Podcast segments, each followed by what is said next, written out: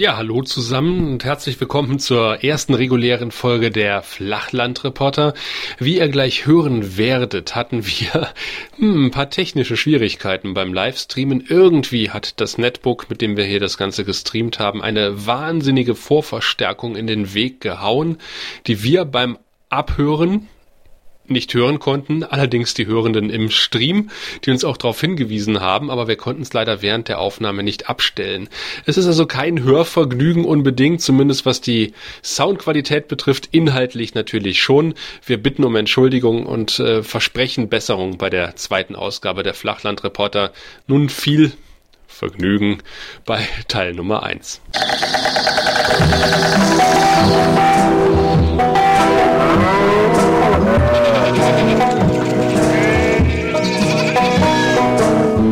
Flachlandreporter. Mit dem Thomas. Hallo. So ist es. Grüß dich. Das ist Sascha. Hallo. Und mit euch natürlich. Hallo Internet. Wir grüßen euch. Ja, hallo Hörerinnen und Hörer. Zur ersten offiziellen Ausgabe der Flachlandreporter. Die Nummer 1 nach der Nullnummer. Und wie man hört, mit Intro.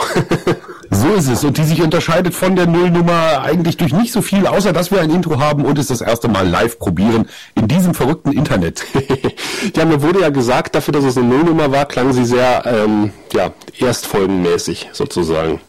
Ja, meinst du, wir können die rückwirkend noch anders erklären? Ähm, ich habe übrigens bei deinem Intro äh, den Eindruck, wir sollten uns eher so Schafstallreporter oder Blumenwiesenreporter nennen oder sowas. Da hast du ja alles, alles rausgeholt, was an Tierwelt in unserer Region so zu haben ist, wa? Was ich so gefunden habe, äh, außer ein Wolf. Ich hätte noch einen Wolf heulen lassen können. Oder ein Biber, aber ich wusste nicht genau, welches Geräusch ein Biber macht, außer irgendwie knack, knack, knack, knack, knack, knack, knack. Das hört man ja auch eher selten wahrscheinlich, ja. Was man vielleicht im Hintergrund... Hat mir sehr gefallen. Vielen Dank dafür. Ja, gerne. Äh, mir hat es auch sehr gut gefallen, äh, dafür, dass es innerhalb von ja, einer halben Stunde zusammengebastelt wurde. Aber, ja, ich, aber ich dachte, wie ich dir geschrieben habe, so, so, so ganz ohne ähm, Intro fühle ich mich irgendwie nackt. Ich kann mir nicht helfen. Ich, ich finde, zu einem Podcast gehört ein Intro. Na, du bist offenbar ja auch schon in diese halb professionalisierte Podcast-Welt eingestiegen. Ne? Also ich hatte es ja schon mal erwähnt, also äh, als ich angefangen habe, da war man froh, dass man irgendwie sauber mit einem Mikrofon überhaupt äh, Geräusche ins Internet gebracht hat. Und äh, jetzt mittlerweile muss es das Großmembran sein. Das Ganze wird live gestreamt im Internet. Das Ganze ist mit einem Jingle, mit einem ähm, mit, mit Zwischeneinspielern garniert und natürlich mit einem äh, Vorab-Dingens. Äh, also das ist schon ein großes Kino mittlerweile. Zwischeneinspieler haben wir leider dieses Mal nicht zu bieten, aber da arbeiten wir dran. Wir mussten nämlich äh, an unserem Live-Setting zwischenzeitlich kurz vor Sendungsstart quasi nochmal was ändern. Aber äh, wir hören uns und ihr hört uns hoffentlich auch. Apropos hören, die Nachrichten. Dramatische Rettungsaktion Hirsch in der Ostsee. Ein in der Ostsee vor dem sieberteiligen Damm schwimmender Hirsch hat am Dienstagnachmittag einen ungewöhnlichen Rettungseinsatz ausgelöst. Unter den Augen zahlreicher Badegäste versuchten Rettungsschwimmer, Polizisten und Passanten das Tier ans rettende Ufer zu locken. Am Ende einer rund anderthalbstündigen Rettungsaktion erreichte der Hirsch tatsächlich das vermeintlich rettende Ufer, doch dort verendete das Tier möglicherweise vor Erschöpfung oder vor Aufregung. Soweit das Neueste aus dem Norden. Wir schauen in die Lausitz. Im Branitzer Park kam es zu einem gewalttätigen Übergriff auf eine 62-jährige Radfahrerin, welche in Begleitung ihrer achtjährigen Enkeltochter war. Sie wurde durch etwa zwei 60 bis 65-jährige Männer aggressiv angesprochen und beschimpft, weil sie mit dem Rad durch den Park fuhr.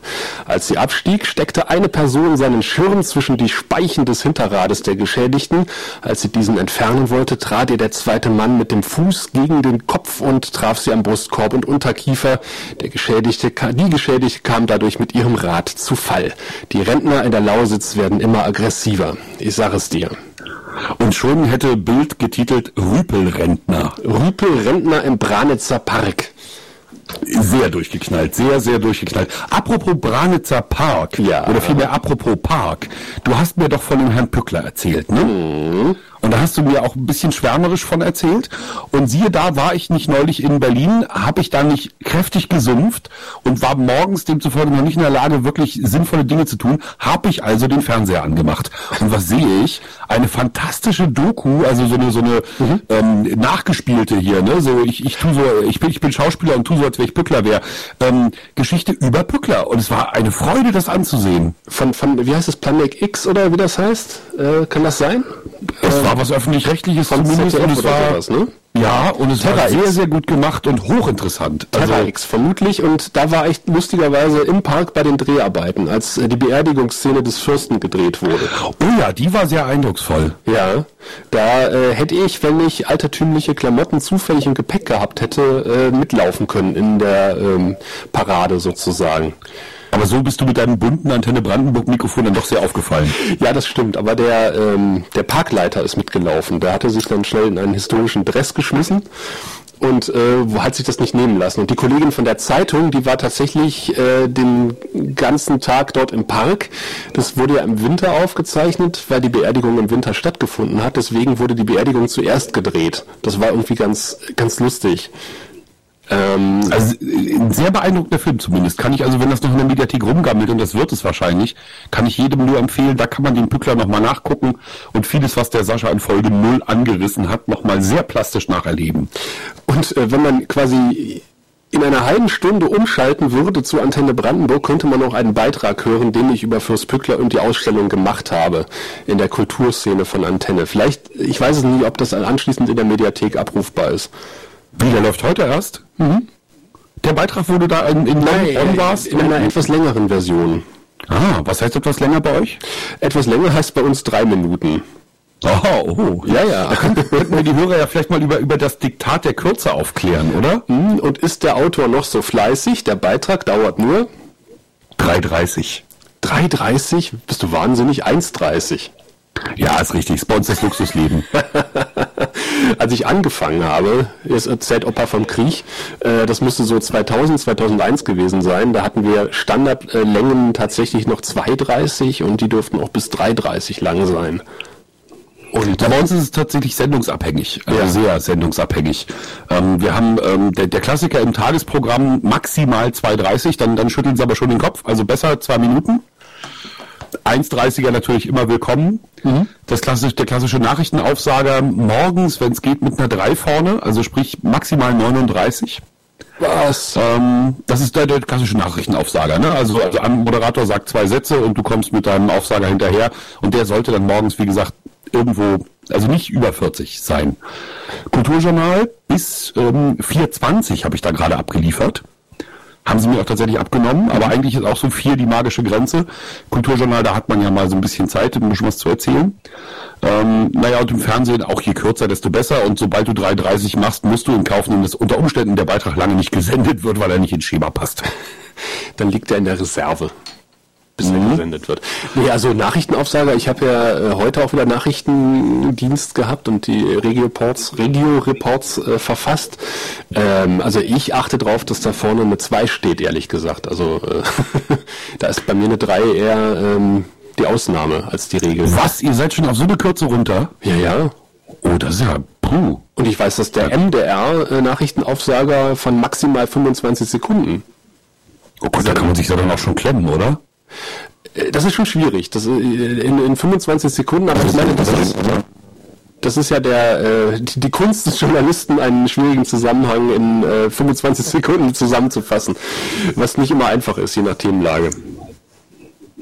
Ja, klar, ist nicht, dass das nicht geht, aber das ist schon, finde ich, also das finde ich schon spannend. Also ich habe schon, als wir, als, als diese 40 als magische Grenze eingeführt wurde, also das glaube ich schon gedacht, oh, oh Mensch, Kinder, da muss ich ja, also brauche ja nicht mal recherchieren, was soll das denn?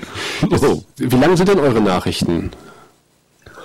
Ähm, ich glaube auch so drei, also die, die, die, die zur vollen Stunde und so, also jetzt nicht die regionalen, sondern das, was eben das Hauptprogramm mhm. macht, so drei, drei Minuten, glaube ich, haben die. Naja, wenn du überlegst, pro Nachricht äh, dann irgendwie 40 Sekunden Aufsager plus 20 Sekunden Antexte, schaffst du maximal drei Nachrichten weg. Das ist ein bisschen, hm, ja gut, ich meine, du hast nicht jede äh, Meldung mit äh, 40 Sekunden Aufsager wahrscheinlich.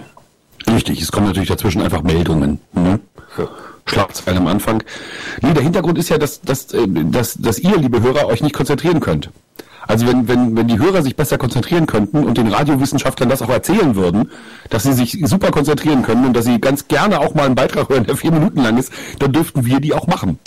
Aber die Radiowissenschaftler haben ja herausgefunden, dass äh, die Leute dann schon längst, äh, weiß ich nicht, sich ein Bier eingießen, Fernseher anmachen und äh, verschwinden vom Traummedium Radio. Ja, ja, die Berater sagen dann immer, ich kann Ihnen jedes Thema auf maximal 1,30 zusammenkürzen.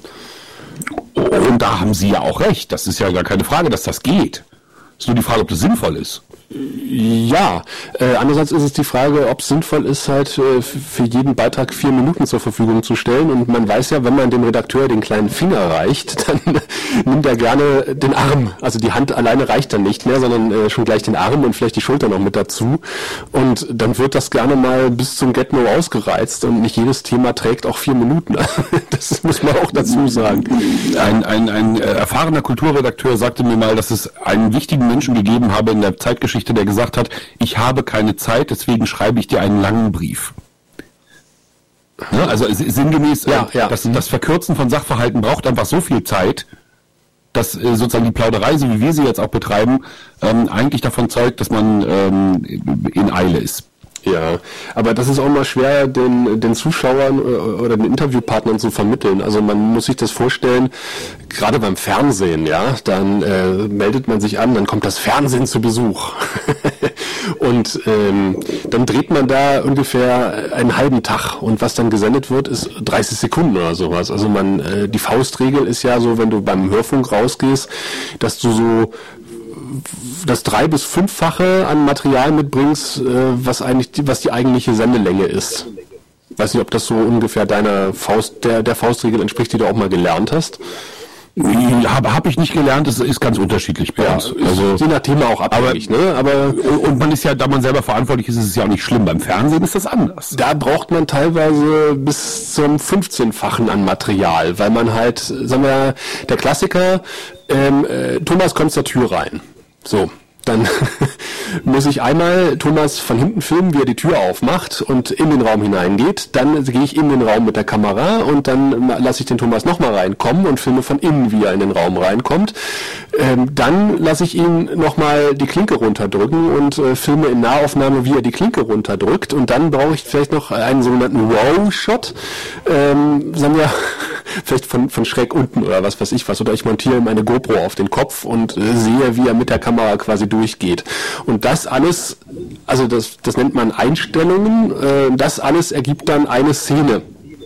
Und äh, dann könnt ihr euch ausrechnen, wenn alleine so ein einfacher Akt wie durch eine Tür gehen schon so viel Aufwand bedeutet, wie viel da eigentlich gefilmt wird, ähm, um am Ende 1,30 oder 2 Minuten oder was weiß ich im Ernstfall 3 Minuten Fernsehbeitrag zu machen. Wenn. Und im schlimmsten Fall guckt Thomas dann noch jedes Mal in die Kamera, sodass man das einfach nochmal wiederholen muss. Na, bitte gucken Sie nicht in die Kamera. Male. Der Klassiker.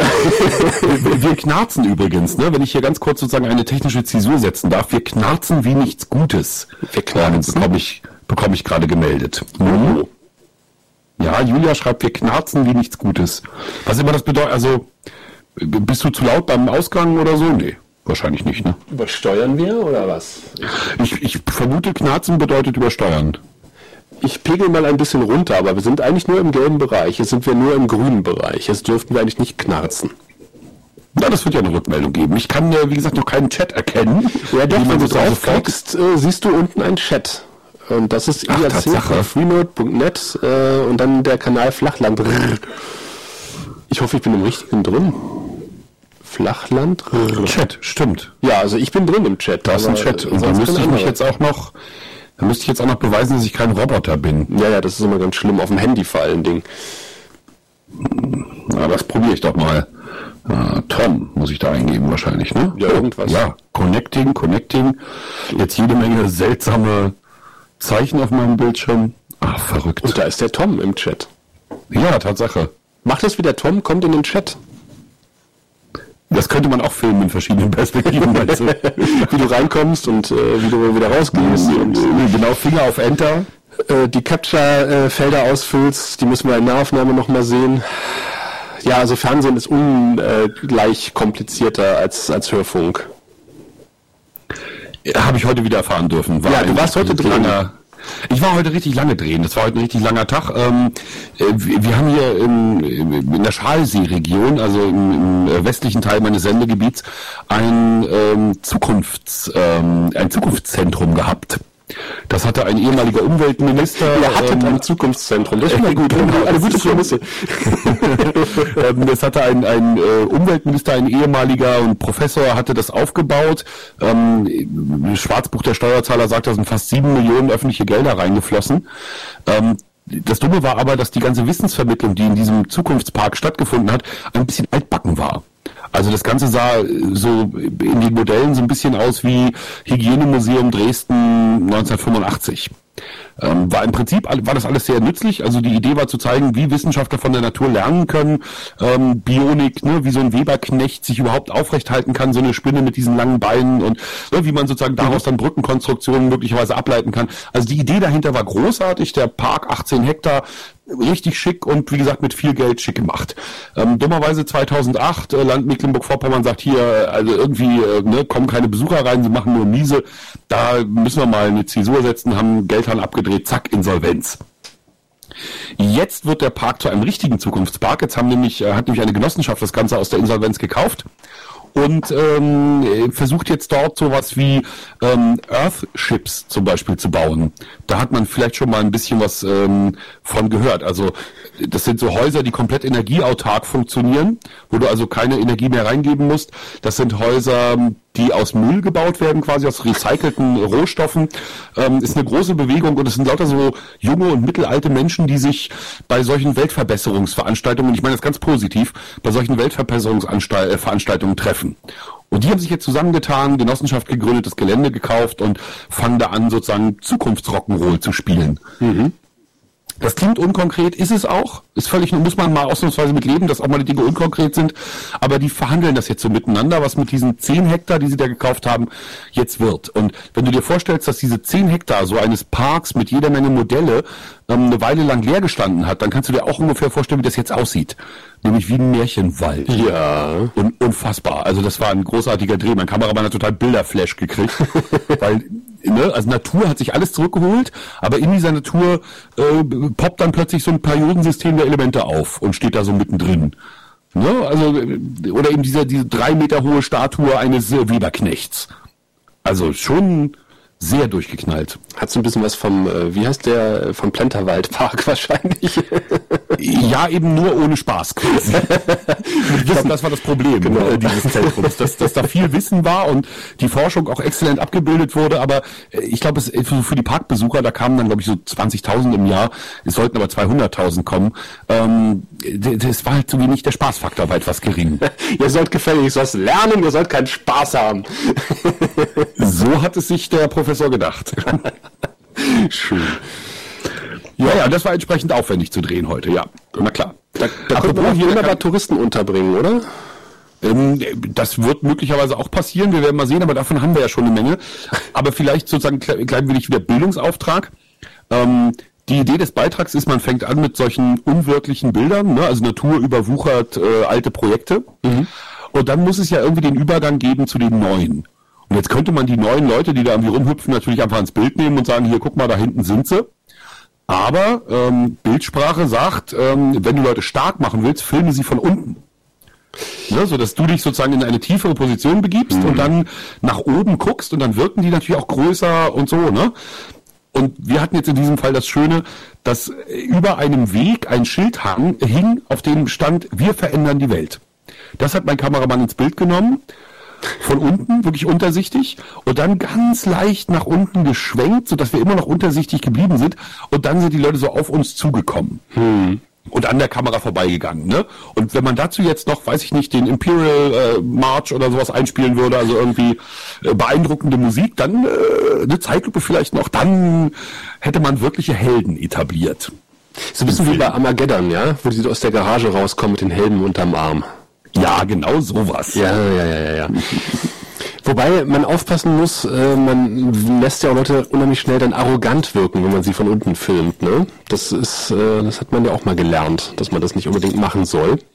Ja, aber da haben die Leute aufgepasst und haben einfach ein, ein kleines Kind mit dem Fahrrad vorgeschickt. Ja. Und es war ein Hund, und es war ein Hund mit in der Runde und so. Und damit sah das alles so sympathisch aus, dass das funktioniert hat, glaube ich. Ja, wenn man dann Leute von oben filmt, dann wirken sie ein bisschen dumm. Das ist immer äh, ein bisschen ungünstig bei der Börsenberichterstattung, weil die Leute stehen ja da in dieser äh, ich glaube, es ist mehr oder weniger eine Kulisse unten an der Börse, die sie nur aufgebaut haben, damit da Reporter stehen können und filmen die so von oben herab aufs Parkett. Und dann gucken die immer so nach oben und sagen, der Aktienkurs, der fällt ein bisschen. Ich denke immer so, das sieht so albern aus. Das sieht so, so, so, so armselig aus, wie sie da unten ganz verloren auf dem Parkett stehen. Aber vielleicht ist es auch Absicht. Also da gucke ich andere Börsensendungen. Ich, ich gucke gar keine Börsensendungen, aber wenn, dann gucke ich die Börsensendungen verarscht von Switch, glaube ich. Ja! Ne, genau. Es gibt diese großartige Switch-Parodie dieser äh, Martina Hill. Ja, genau. Das, äh, das ist mein, mein Börsen, äh, Blick, mein Blick auf Börsengedöns. Das ist ja sowieso immer das Erlebnis, wenn man dann eine Serie guckt oder irgendwas anderes und dann feststellt, Mensch, das ist genau wie bei Switch. man kennt zuerst also die Parodie und dann sieht man das Original. Mir ist bei Switch schon häufiger passiert, dass wenn dann die Werbung kam, ich im Kopf noch nicht umgeschaltet hatte. Und gedacht habe, so, hey, die äh, machen ja immer noch, äh, ne? Oh, ich sehe gerade, unser mein Technikkollege lockt sich im Chat ein. Das war ja quasi die erste Rückmeldung, die ich bekommen habe auf unsere Nullnummer. der Kollege von der Technik, gleich, oder? Der gesagt hat so, also irgendwie fandst du dann die, fandst du die, nee, ich habe nicht mal gefragt, wie fandst du die Sendung, sondern es kam nur, dein Mikro klang scheiße. da sagte ich vielen Dank für die Rückmeldung. Ich habe jetzt ein anderes Mikrofon genommen. Ich hoffe, du bist zufrieden, Marcel. Naja, da das heute alles gemumbelt und hier durchs Netz gedreht wird, ist, weiß ich nicht, da könnten wir wahrscheinlich auch eine kleine, auch so ein kleines Ansteckmikrofon benutzen. Das ist heute nicht besser, schreibt er. Naja. Mhm. Wir arbeiten dran. Du hast Urlaub gemacht bei uns. Ich habe Urlaub im Sandmannland gemacht. Das ist unglaublich. Erzähl, wie war's? Äh, war sehr schön und ähm, entspannt. Wir waren mit der ganzen Familie, noch mit, mit Freunden da und äh, was ist mit der ganzen Familie? Wir sind ja nur drei, aber wir haben noch ein befreundetes Pärchen mitgenommen und äh, das war echt lustig. Also wir hatten viel Spaß und äh, waren irgendwo auf Usedom und hatten die Entfernung etwas unterschätzt und haben dann am ersten Tag gleich ein Fahrrad gemietet. Das hat dann alles ein bisschen äh, gerafft sozusagen, weil das war mit dem Fahrrad äh, doch deutlich einfacher zu erfahren als zu erlaufen die Strecken sind noch relativ hoch äh, oder weit, besser gesagt. Wir hatten ein paar Tage schönes Wetter und äh, ein paar Tage nicht ganz so schönes Wetter. Aber ich denke, wenn man da irgendwie, wir hatten ein schönes Ferienhaus und äh, konnten auch die Regentage, das heißt Regentage, das ist übertrieben, aber halt die, die Tage ganz gut rumkriegen. Und wir hatten, das, da musste ich an dich denken, wir hatten einen Kugelgrill. ja, sehr gut. Im Haus. Also nicht im Haus, aber am Haus. Ja. Ich habe einen äh, Kamingrill. Ein Kamingrill. Also ein, ein Tyros-Grill, um genauer zu sein. Ja, von der berühmten thüringischen äh, Grillbaufirma. Die da, kenne ich. Da der Schwager aus Thüringen kommt, äh, hat er mir einen, habe ich den irgendwie mal, oder haben wir den geschenkt bekommen? Zum Hochzeitstag, genau, genau. Na, ich habe von Tyros gerade ein Thermometer gekauft, um es an meinen neuen Dunkuk-Grill anzubauen. Mhm. Der kommt aus also, Dänemark. Äh, der kommt so genau, der ja. kommt aus Dänemark, sieht im Prinzip aus wie ein ganz normaler Kugelgrill, nur eben in dänischem Design, also ziemlich cool. ähm, kostet nur die Hälfte von den ganzen großen Marken mhm. und man muss aber ein Thermometer nachrüsten, zum Beispiel. Ja. Und äh, da habe ich äh, auf Tyros zurückgegriffen, weil ich gedacht habe, die Thüringer, die stehen mir nahe, da, denen kaufe ich mal ein Thermometer ab. Ja, da gibt's ja, ist, ist ja ist eine Wissenschaft für sich, das Grillen. Also da, da ich bin immer froh, wenn jemand das anders macht. Also wenn ich da nicht dran stehen muss. Ich, ich esse ganz gerne, wenn es gegrillt ist, aber ähm, ich bin eigentlich froh, wenn es nicht selber machen muss. Da müssen wir nochmal eine Special-Folge machen. Lokalreporter grillen muss man. Äh, ne? Ich arbeite mich da gerade ein. Ich habe, wie gesagt, schon jedes YouTube-Video gesehen, das es zum Thema Grillen zu sehen gibt. Und ähm, das ist durchaus nochmal eine Folge wert. Und da musst du aber dran denken, äh, wir sind ja auf dem Weg nach oben ähm, an Straßburg vorbeigefahren, was ja im südlichen Mecklenburg-Vorpommern liegt, fast noch Brandenburg. Mhm. Und ähm, ich hatte damals mal vorgeschlagen zur Europawahl, ob man nicht mal irgendwie äh, NDR und RBB gemeinsam irgendwie so einen Beitrag machen aus Straßburg. Aber oh, das, das hat dir keiner abgekauft. Das ist irgendwie nicht angekommen, ich weiß es nicht. Ach, verdammt. Ja, diese regionalen Zuständigkeiten, ne, die killen einem die schönsten Ideen. Ja, ja, das ist wie bei der Feuerwehr. Mein Feuer, dein Feuer. ja. ja, bei uns ist da wieder was Trauriges passiert. Ähm, wir hatten eine Brandserie in einem Dorf namens Rüting, das ist nicht so weit weg von hier. Ähm, und da, war immer Montag, Dienstag. Immer Montag, Dienstag hat es irgendwie gebrannt und ziemlich blöd. Die Leute hatten doch schon ein bisschen Angst, haben so ein bisschen Bürgerwehr gespielt. Und dann haben sie es rausgekriegt, wer es war. Und es war natürlich ein Feuerwehrmann. Was sonst? Was sonst? Das schied echt. Das wirft ja immer so ein blödes Licht auf euch Ehrenamtler, ne? wo ihr doch uns den Arsch rettet im Zweifelsfall. Ja, aber man muss erstmal lernen, wie man ein Feuer anmacht, damit man weiß, wie man es bekämpfen kann. ja, und der ist offenbar über den Grundkurs anmachen nicht hinausgekommen und einfach beigeblieben. Ja. Nee, das ist äh, noch traurig, dass äh, hier in der Gegend gab es auch äh, so mehrere Brandserien und das war in der Regel dann auch jemand aus der Feuerwehr oder Jugendfeuerwehr. Das ist, und der eine ist dann irgendwann aus dem Gefängnis gekommen, dann wussten alle so, ach, jetzt geht's bald wieder los. Mit jetzt wieder. dann hat's wieder gebrannt. Ach, naja. Schade, wenn sich irgendwie Feuer erfüllt, ne? Hm? Ja, total. Also gerade wenn wenn sowas Wichtiges wie wie dieses Feuerwehr-Ehrenamt betrifft, also ne, weil die braucht man ja nur wirklich. Also ne, das ist ja echt ärgerlich, wenn wenn da wenn man da nicht mehr so sicher ist, ob die löschen oder zündeln.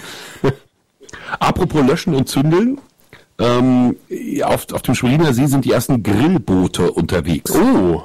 Die haben wir die auf sind, dem Seenland auch schon. Hm? Genau, äh, habe ich gesehen, sind gar nicht so selten, aber auf dem Schweder See sind sie halt noch neu und meine Kollegen kannten sie nicht und deswegen durfte ich ein kleines Filmchen drüber machen. Der Grillbootbesitzer hat sich sehr gefreut über die kostenlose Werbung ähm, und hatte auch gleich noch so ein großes Werbeschild an sein Boot gebaut mit seiner Internetadresse, aber das haben, haben wir dann tatsächlich im Schnitt noch ähm, so gepixelt.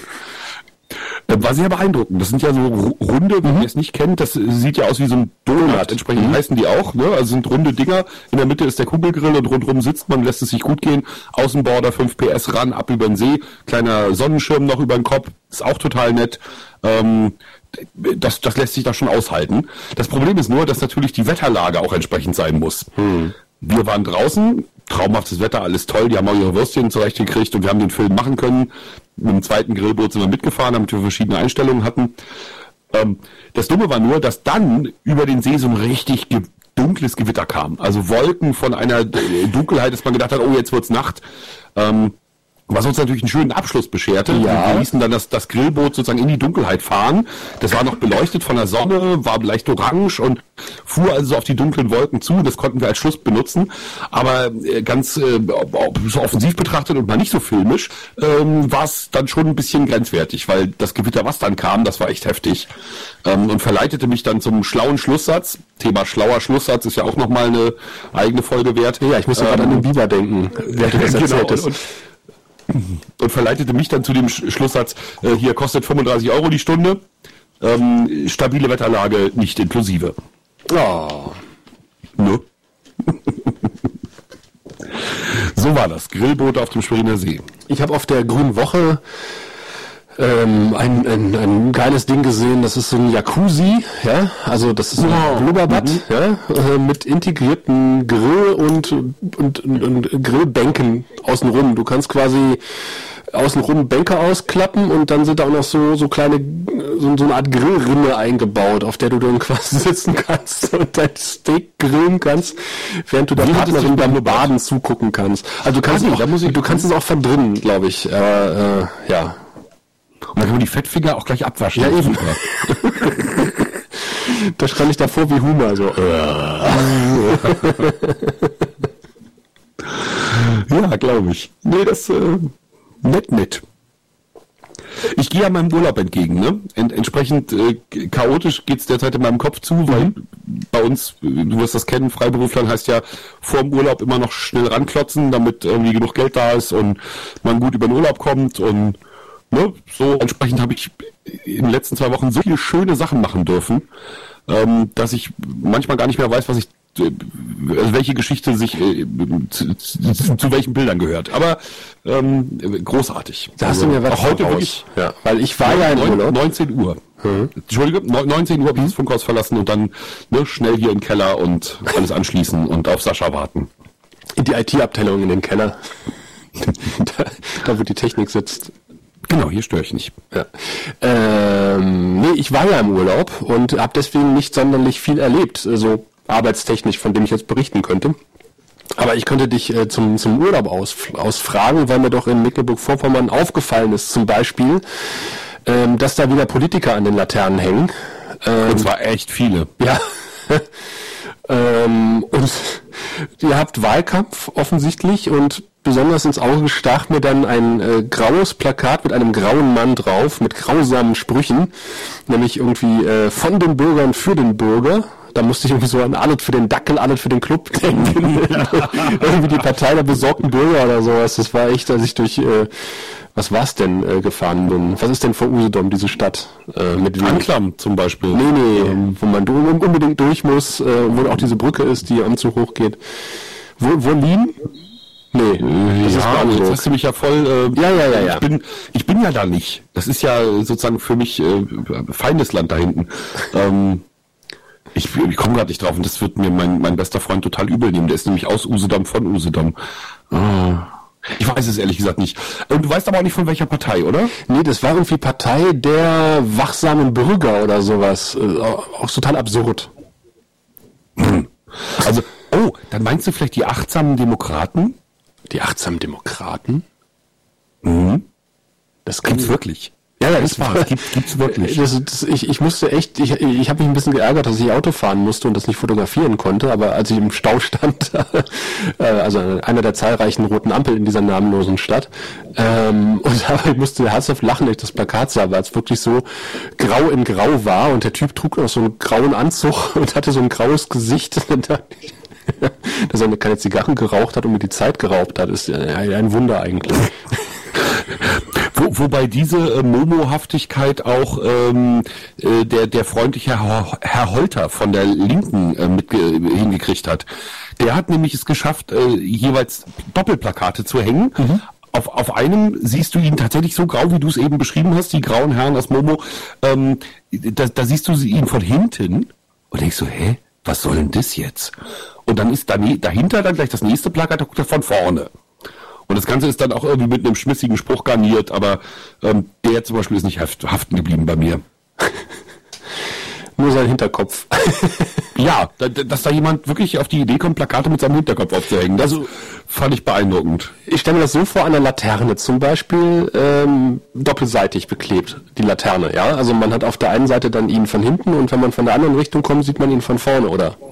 Nee, das machen die natürlich nicht, weil das, ne, du fährst ja nicht hin und dann wieder zurück am äh, gleichen zehn Minuten. Das wäre aber clever gewesen.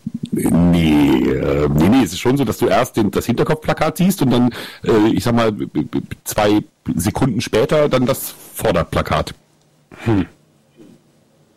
Andersrum fände ich es cooler. oh, immer was zu nörgeln. Ja, entschuldige.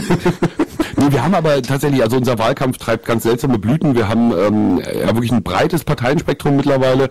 Ähm, Freier Horizont zum Beispiel, das sind Jungs und Mädels, die einzig ah, äh, kein, keine Windenergie wollen. Mhm. Genau, die haben also eine Grundforderung, das heißt äh, keine Windräder. Die machen sich's einfach. Dann haben wir die achtsamen Demokraten. Ähm, das sind äh, 15 Kandidaten aus dem ganzen Land und sieben von denen sind ehrenamtliche Bürgermeister. Ah. Entsprechend kann man sich vorstellen, was die wollen. Also parteilose ehrenamtliche Bürgermeister, die wollen halt die Kommunen stärken und das Ehrenamt stärken und wollen mehr Geld und dass die Verwaltung nicht so viel Geld kostet, dass es nicht so viel Verwaltung gibt und so. Die sind auch klar orientiert. Das klingt ja gar nicht mal so blöd, aber ihr Name eben. Also das, das hätten sie hätten ja. einen Namen suchen müssen. Also es klingt ein bisschen wie die Esoterikpartei, ne? Ja, die die Yogi ja. oder wie die hießen. genau so. Nee, also die, die acht, also wie gesagt, die treten an, die sind neu. Ähm, ansonsten haben wir natürlich auch äh, ganz stark plakatiert ähm, Nazis zweier Couleur. Mhm. Habe ich ja, gesehen. Also, mhm. Steht ja auch zu befürchten, dass beide reinkommen. Das ist ja auch relativ bitter. Ach. Ähm, ja, ja, ich habe mich neulich, da kriegst du richtig schlechte Laune. Wenn du, wenn du dich mit unseren Politikredakteuren im Moment unterhältst, dann bekommst du richtig schlechte Laune. Weil ich habe gedacht, okay, wenn jetzt die AfD mit, weiß ich nicht, 17, 18 Prozent einzieht, ähm, dann haben sie hoffentlich jede Menge Stimmen von der NPD abgegraben und ähm, die sind wir dann los. Aber die Experten sagen alle beide. Wir kriegen oh. sie beide geballt. Das hätte ich mit meiner Laienmeinung auch gedacht, dass, dass die NPD, äh, glaube ich, keinen Fuß mehr auf den Boden kriegt. Nee, dafür, also, die, also sie haben zwar den Umfragen, sind sie zwar unter 5 Prozent, mhm. aber die Erfahrungen der letzten Jahre zeigen, dass eben mindestens 2 Prozent äh, der Befragten halt das einfach nicht ehrlich sagen. Ne, auch wenn es anonym ist, einfach sozusagen nicht zugeben und dann aber doch am Ende das Kreuz ganz weit rechts machen. Hm. Genau, wie, wie, wie, Opa Franz aus der Lindenstraße sagt, äh, ich weiß, ich weiß, wo ich, äh, was, wen ich wähle, ich weiß noch nicht, ob ich einen Haken oder ein Kreuz machen soll. naja, ja, ich fand ja diese Empfehlung bei Twitter ganz super, lieber AfD-Wähler einfach zur Sicherheit nochmal gegenzeichnen in den Wahlschein. Oder beide wählen. Ne? Einfach, ja, oder genau, am besten beide, damit das sicher ist, damit es auch wirklich klappt. Ja, wir haben dann, dann zum Glück äh, noch drei Jahre Zeit bis zur Landtagswahl. Wir haben ja irgendwie frisch gewählt erst, sozusagen. Also mehr oder weniger frisch gewählt. Na, dafür habt ihr, und das habe ich sogar gesehen, Live-Übertragung, Landtagsdebatte, ähm, die Kreisgebietsreform durchgewunken, oder? Ja, sagen wir, das, das Leitkonzept, dass wir eine machen, also wir nicht, aber dass die Politik eine machen will, ähm, wie die genau aussehen soll, das äh, ist offiziell halt noch nicht bekannt. Also Ach echt? Nee. So was machen die bei euch? Ja, ja, die werden erst erst einen Grundsatzbeschluss und ja, das machen wir und dann wird erst festgelegt, äh, was sie eigentlich machen. Nee, aber da hatte ich das erste Mal im Fernsehen eine Live-Übertragung einer, einer äh, Landtagsdebatte aus Brandenburg gesehen. Respekt, als Vorbereitung auf die Sendung hier. Naja, ich habe es natürlich nicht lange geguckt, aber es war mir bisher noch nie aufgefallen, dass überhaupt in Brandenburg Landtagsdebatten irgendwo übertragen werden. Aber dass wir einen Landtag haben, das wisst ihr. Wir haben halt kein Schloss. Oder nur so als mit historisierender Fassade. Äh, deswegen, ja. Ja aber ja, echt. Äh, also, äh, hallo, ihr seid Brandenburg, ihr habt einen Sternenpark, ihr habt Fürstbückler, ihr habt äh, ne, also Frankfurt oder ja, also lauter so Welterbestädte. Ähm, Dieser Turm in Frankfurt Oder ist ja bestimmt schon UNESCO. Ähm, ne? und, und die Oder, wenn du da an den Wiesen sitzt und zwischen den Bierdosen durchläufst. Also das ist doch sicher. Das ist total schön. Vor allem auf der polnischen Seite. Ich, ich, war ja dabei, äh, als das dritte Zeitalter der Menschheit begann. Nein, als äh, die äh, als Polen der EU beigetreten ist. Da war ja großes brandenburg-weites Europafest in Polen. Äh, ja, in Polen, ja. In Frankfurt in der Region. Mhm. Ähm, und wir sind hingefahren. ich bin mit einem Kollegen, der war gerade irgendwie zufällig in Cottbus und hat mich mitgenommen und wir sind die Strecke zwischen, also zwischen äh, den drei großen Städten in Brandenburg zu reisen, ist eine Weltreise. Die sind wirklich miserabel angebunden untereinander. Ähm, Cottbus und Potsdam hat das große Problem, dass da dieser Moloch noch dazwischen liegt, der sich Berlin mhm. schimpft. Äh, da muss man immer drum rumfahren. Wie, wie überall, wenn man irgendwo hin will, muss man einmal um Berlin rum oder mittendurch. Ist beides furchtbar ähm, und hält furchtbar auf. Und äh, Cottbus Frankfurt ist mittlerweile durch die Oder-Lausitz-Trasse etwas besser angebunden, aber äh, die wurde halt noch gebaut, was diverse Straßensperrungen zur Folge hatte. Und ich erinnere mich, dass wir dann irgendwie über so einen Panzerplatten, wir hatten uns auch total verfranst, wir haben ja so einen, Moped, äh, so einen Moped-fahrenden Jugendlichen gefragt, wie kommen wir denn jetzt hier nach da und da? Und er fahr uns hinterher, so. Wir hinterher und das ging es irgendwie über so Panzerplatten. Und dann sind wir irgendwann das mit diesen Eindrücken nach Frankfurt eingerollt und haben da irgendwo am Bahnhof dann die Freundin des Kollegen abgeholt. Und dann hing am Frankfurter Bahnhof im Fenster ein, äh, ein Bundespolizist, so wie man sich so vorstellt, in so einem Plattenbaugebiet, äh, die alte Oma oder den alten Mann mit dem Kissen unterm Arm. Er hing so im Fenster und äh, wir fragten auch irgendwas und er hat irgendwie so äh, gemacht. Und ich habe gedacht, so, okay, das ist Frankfurt an der Oder. Äh, das Fest an sich war aber ganz schön und vor allem war es richtig schön in Polen. Also du bist dann nach Słubice rübergegangen und ähm, da ging richtig die Party. Man hat so, also in, in, in, auf der deutschen Seite waren so fünf verschiedene Bühnen, das war alles so, ja, sehr äh, förmlich und, und drüben spielte irgendeine Punkband und, und alle sind nach Polen rüber und haben da abgerockt. Das war echt lustig. Das war ein sehr schönes Fest damals zum EU-Beitritt. Ich, ich habe ich hab auf der Brücke mal konzertiert. Mhm. Es, es gab irgendwie Mitte der 90er schon mal eine Aktion, die irgendwie so, so die, die, die Brücke als Kunstbrücke und Brücke zwischen den Ländern und so und dann wurden sozusagen so, so einsame Liedermacher ausgesetzt auf dieser Brücke und mussten dann was singen. So, und ich war einer dieser Ausgesetzten. Und du hast den Weg von Frankfurt wieder zurückgefunden nach Schwerin. Das ist ja, ist ja ne? muss man halt über Berlin. Nein, äh, damals ähm, habe ich noch in Berlin gewohnt tatsächlich. Ah, also insofern war das ähm, relativ naheliegend. Nee, äh, die Wahl, wie gesagt, wirft hier große Schatten voraus und da wir so viele Parteien haben, haben wir auch die Laternen wirklich zugepflastert von ganz unten bis nach ganz oben. Mhm, kann ich bestätigen. Ähm, nur die äh, äh, Ministerpräsidentsplakate wurden jetzt umgehängt. Der Ministerpräsident hatte nämlich, ähm, der, der stand so vor Wasser irgendwie, ne, und sah so staatstragend aus. Und so an seiner einen Seite schimmerte so ein oranges Ding vor. Und wenn man so ein ganz klein bisschen böswillig gewesen wäre, hätte man gesagt, naja, das ist das Flüchtlingsboot, was gerade abgesoffen ist hinter ihm. Auf dem Schweriner See. Äh, wie dem auch sei. Also ich bin okay. aber nicht der Einzige gewesen, der auf diese Assoziation gekommen ist. Jedenfalls sind genau diese Plakate alle weg. Aha. Also ne, offenbar muss das irgendwie die Runde gemacht haben, dass das irgendwie komisch aussieht. Und äh, zack, sind sie alle verschwunden. Hm. Ansonsten fällt sehr auf, dass ähm, sich im Prinzip alle Parteien mit klaren Forderungen zurückhalten. Ja. Und die, und die, die wirklich was fordern, die fordern total Unfug. Aber ist es nicht so, dass jetzt die äh, Mitglieder der Regierungsfraktionen mit dicken Scheckbüchern durchs Land reisen und irgendwelche Brücken einweihen? Es ist der Hammer. Und ich meine, Brücken einweihen hieße ja, man hätte es vorbereiten müssen über ein paar Jahre, weil die Brücke muss ja dann noch gebaut werden vorher.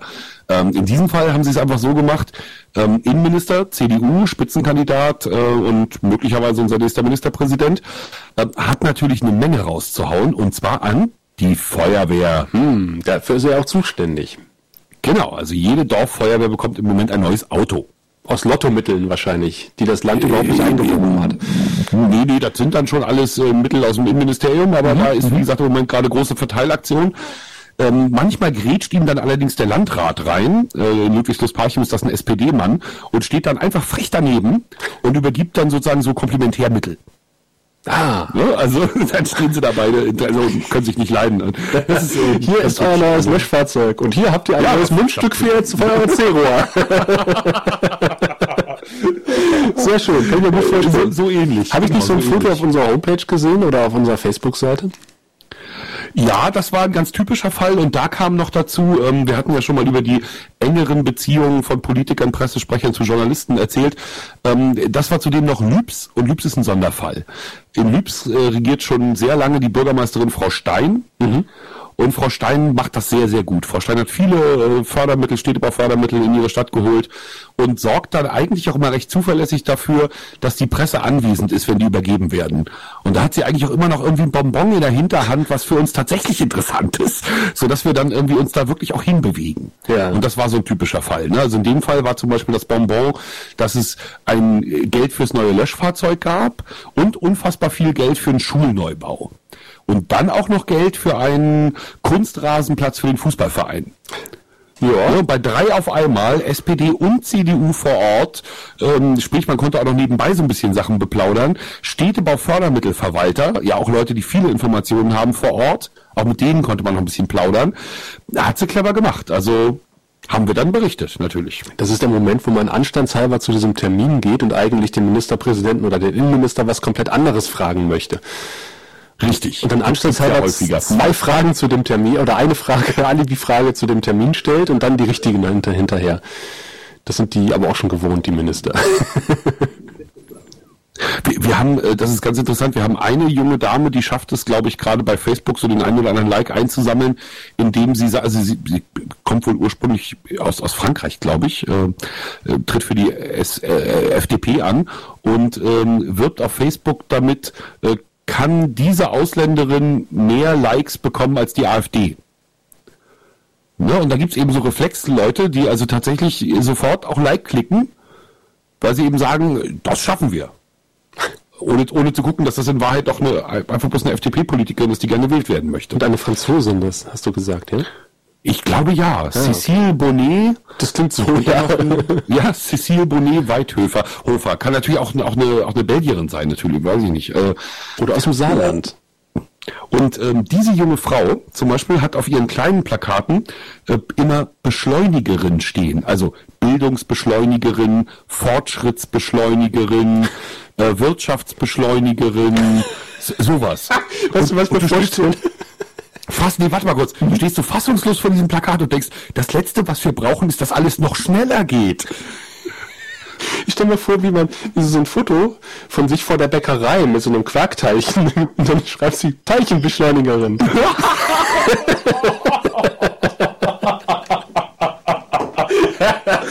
oh, das kannst du mir verkaufen. Ah, sorry, das du war eine Steilvorlage. Du kannst ja mal, nee, das war großes Kino. Du kannst ja mal Cecile Bonnet im Internet suchen und ähm, ihr ein Teilchen schicken und ihr sagen, hier, das wäre doch was. Ach, schade. Also die Idee hätte ich, äh, na toll. da beneide ich dich ein bisschen. Das war ein sehr guter Gag. Du kannst ihn gerne, und es hört sowieso keiner, du kannst ihn gerne auch im, äh, im öffentlich-rechtlichen Rundfunk verwenden. Na, zumindest scheint es mir gerade so zu sein, dass wir unsere ähm, Soundqualität ähm, komplett äh, aufgeben. Ähm, weil wir ja sozusagen für, für, für ganz wenige Menschen, für vielleicht gar keinen, halt hier dann doch live senden, ne? Ja, aber das ist ja auch so, du hast es ja so angekündigt als Testballon und äh, wenn der Techniker schreibt, ist es besser geworden und ansonsten klingst du annehmbar, dann, dann vertraue ich einfach mal auf seine geschulten Ohren.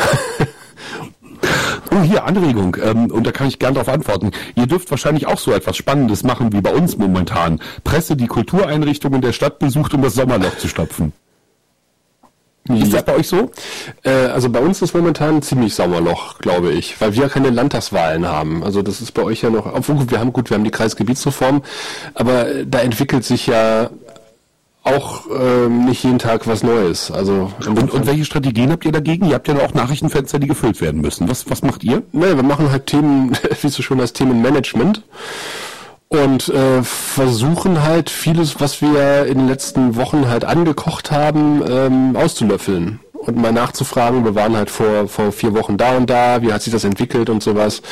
Und äh, es funktioniert in der Regel ganz gut. Also wir mussten jetzt noch nicht äh, einen Beitrag ausfallen lassen, dafür Musik senden. Eher im Gegenteil, dass wir gesagt haben, Mensch, an manchen Tagen hatten wir zu viele Themen und wir mussten halt eins schieben oder sowas. Das ist mir auch tausendmal lieber als umgekehrt. Ist bei uns ähnlich. Also wir gucken eben auch ne, ein bisschen genauer hin, wo wir waren und wo man noch nachberichten kann. Ähm, was natürlich passiert, aber das glaube ich, ähm, kann das Publikum einordnen, ähm, dass natürlich bestimmte Themen plötzlich ein Gewicht bekommen, dass sie eben, wenn äh, die, die, die Lage in der Region anders wäre, die Nachrichtenlage halt nicht bekommen hätten. Ja die klugen Pressesprecher nutzen sowas auch aus und wissen genau, dass äh, zu der Zeit halt äh, freie Kapazitäten da sind oder sagen wir freiere Kapazitäten, als es vielleicht im Winter der Fall wäre und sie dort irgendwie besser Themen platzieren können. Oh, da muss man höllisch aufpassen. Ja, ja. Aber äh, lass uns doch mal ganz kurz über die Kreisreform äh, reden, weil wir hatten. Ich bitte darum. Du hast ja im, äh, du hast ja auf dem RBB-Fernsehen quasi die Landtagdebatte live verfolgt und hast vielleicht teilweise, ja, drei Minuten lang und und hast vielleicht vorher einen Beitrag gesehen, den wir gesendet haben bei Brandenburg aktuell, wo es äh, darum ging.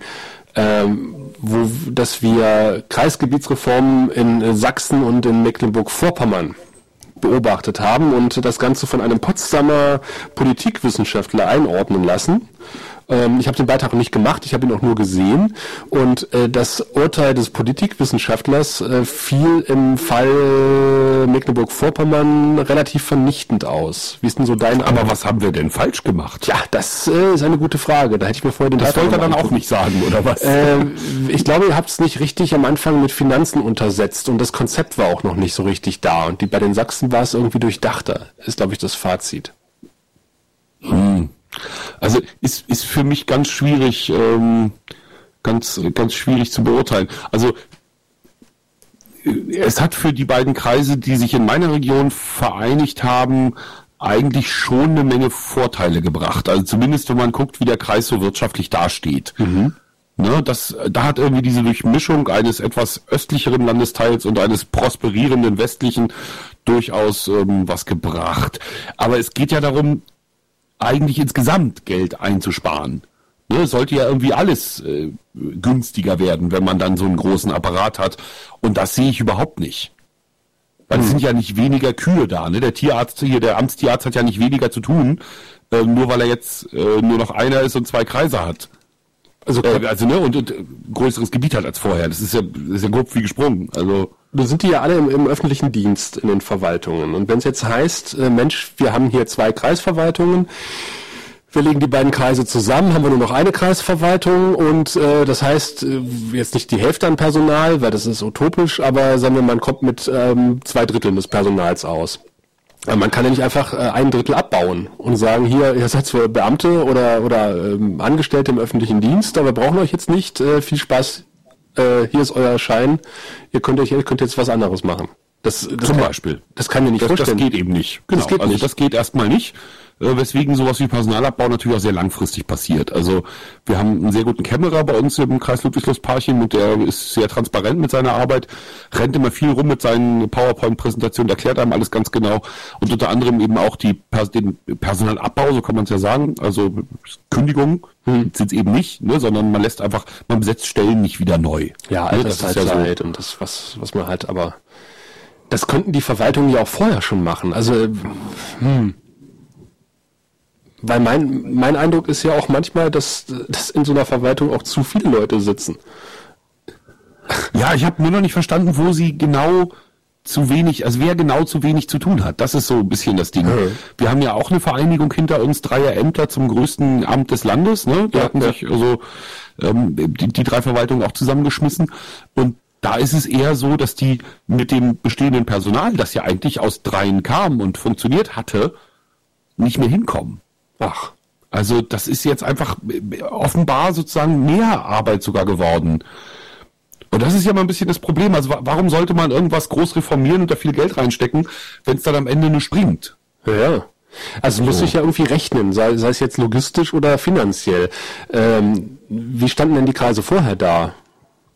Na, da war so das äh, Parchim, also der etwas östlichere, eben mit seinen schlechteren Bedingungen, einfach weil ne, nicht so dicht am Westen dran, ähm, ja, ha Hauptgrund, ne, nicht so dicht am Westen dran, keine großen Gewerbegebiete, dass, dass der sich verbessert hat, denke ich finanziell sozusagen in der Grundsituation, ähm, es aber bei denen wiederum so ein Problem gibt mit der Identität.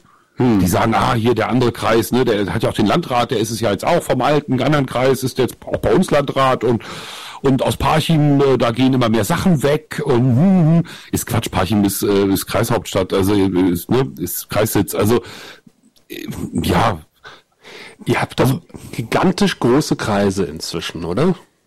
Ja, es ist irgendwie der zweitgrößte in Deutschland, der Ludwigslust-Parchim hinter, ich glaube, Seenplatte, ne? Mecklenburgische Seenplatte. Das also der größte. Sozusagen beide bei euch, die beiden größten Kreise. Genau. Wie ist denn das logistisch? Also, äh, weil das ist ja immer, wir, wir sagen ja auch immer, oder es wird ja auch in der Redaktion heiß diskutiert, betrifft das eigentlich die Leute so eine Kreisgebietsreform? Also wann habe ich was mit dem Landkreis zu tun, als Bürger sozusagen? Also ich habe ja meine Gemeindeverwaltung, wo ich meine Sachen mache und es sollen ja auch im Zuge der Verwaltung äh, ein paar Aufgaben an die Gemeinden übertragen werden, an die Kommunen vom, vom Land, dass ich, oder vom Kreis, dass ich halt nicht für Hinz und Kunst, was ich ohnehin nicht mache, zum Landkreis fahren muss. Ähm, ist das für die Leute ähm, servicefreundlicher geworden oder eher unfreundlicher, nach deiner Meinung? Ähm, ich glaube, es ist sogar freundlicher geworden. Also A, ist es so, wie du sagst, es gibt relativ wenig Dinge, die man tatsächlich mit dem Kreis klären muss. Ähm, dann sind mit der Kreisgebietsreform zwei entscheidende Sachen passiert. Also einmal hat sich die Kreisverwaltung dieser Behördenrufnummer 115 angeschlossen. Mhm. Ja, das heißt, du kannst sozusagen sehr gut Dinge einfach übers Telefon schon lösen. Ja, das funktioniert, da kannst du schon mal echt eine Menge machen. Und dann hat der Kreis gesagt, na passt auf, liebe Städte und Dörfer, wenn ihr sowieso ein Gemeindebüro habt, das besetzt ist, beziehungsweise eine, eine Amtsverwaltung, die besetzt ist, ne, so als Bürgerbüro, dann lasst uns doch einfach ein kooperatives Bürgerbüro draus machen. Ne, wir setzen einfach von uns auch noch einen mit hin mhm. und dann kann man da eben bei euch auch die kreislichen Sachen alle selbst erledigen. Ja, finde ich so, sinnvoll. Dann, ja. dann ist online ausgebaut worden. Aber wie gesagt, ich glaube, es lässt sich nicht eben auf die Kreisgebietsreform äh, bringen, sondern es ist einfach, äh, es ist ein gewisser Fortschritt in Sachen Bürgerfreundlichkeit, mhm. glaube ich, passiert. Einerseits der Technik geschuldet, andererseits aber glaube ich auch einfach, dass die Politik das im Kreis so wollte. Ja, ich glaube, man müsste irgendwie sämtliche Verwaltungen auf den gleichen Softwarestand bringen erstmal. Weil ich habe noch nie verstanden, warum man, sagen wir, in Kommune X nicht irgendwas von Kommune Y beantragen kann. Äh, was darin so schwierig, gerade jetzt haben wir, oder bei Landkreis, in, in Kfz-Zulassungsstellen, warum ich nicht in, in einer beliebigen Zulassungsstelle irgendwo anders ein Auto anmelden kann. Äh, weil die Datenbank, die muss ja irgendwie gleich sein. Also da eine Datenbankanbindung zu schaffen, dafür dürfte nicht so schwer sein. Weil ja, das, sind halt groß, dicke Bretter zu bohren. Ja, ne? ja, aber Dinge, wenn man halt schon immer so auf dem flachen Land irgendwie eine Zukunft haben will als Verwaltung, dann muss man doch sowas angehen. Also wenn man eine, eine effektive und zukunftsfähige Verwaltung schaffen will, dann reicht es ja nicht einfach mal zu sagen, okay, legt, wir legen zwei Kreise zusammen, sondern wir müssen ja auch parallel dazu halt genau sowas machen, was du beschrieben hast.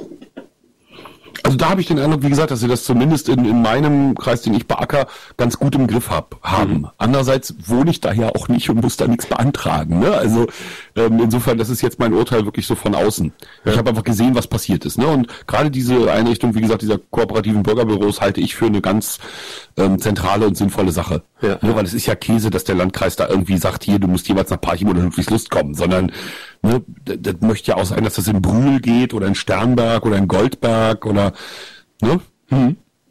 Also überall da, wo es sowieso Verwaltung gibt. Ja, sinnvoll. Bei uns gibt es wahrscheinlich noch große Vorbehalte wegen der Finanzen auch, weil die Kreise, die halt relativ gut dastehen, was heißt relativ, die die wenigsten Schulden haben, nicht die übernehmen wollen, die die meisten Schulden haben, äh, was natürlich im in Brandenburg immer, wir haben es ja vorhin angesprochen, wir haben ja noch mittendrin Berlin sitzen, äh, was ja immer das spezielle Bild ergibt, dass halt die Kreise, die im Speckgürtel liegen, relativ gut dastehen wirtschaftlich und die, die keine Berlin-Anbindung haben, eher ungünstig äh, da sind. Das heißt, die sind etwas höher verschuldet als äh, die Kreise mit Berlin-Anbindung. Und äh, die Stadt Cottbus ist natürlich mit 220 Millionen momentan Kassenkrediten in den Miesen. Wow. Und äh, wird da wahrscheinlich auch so schnell nicht rauskommen. Und jetzt hat der, der Finanzminister heute gesagt, na ja, äh, ich könnte mir vorstellen, dass das Land halt die Hälfte der Schulden übernimmt.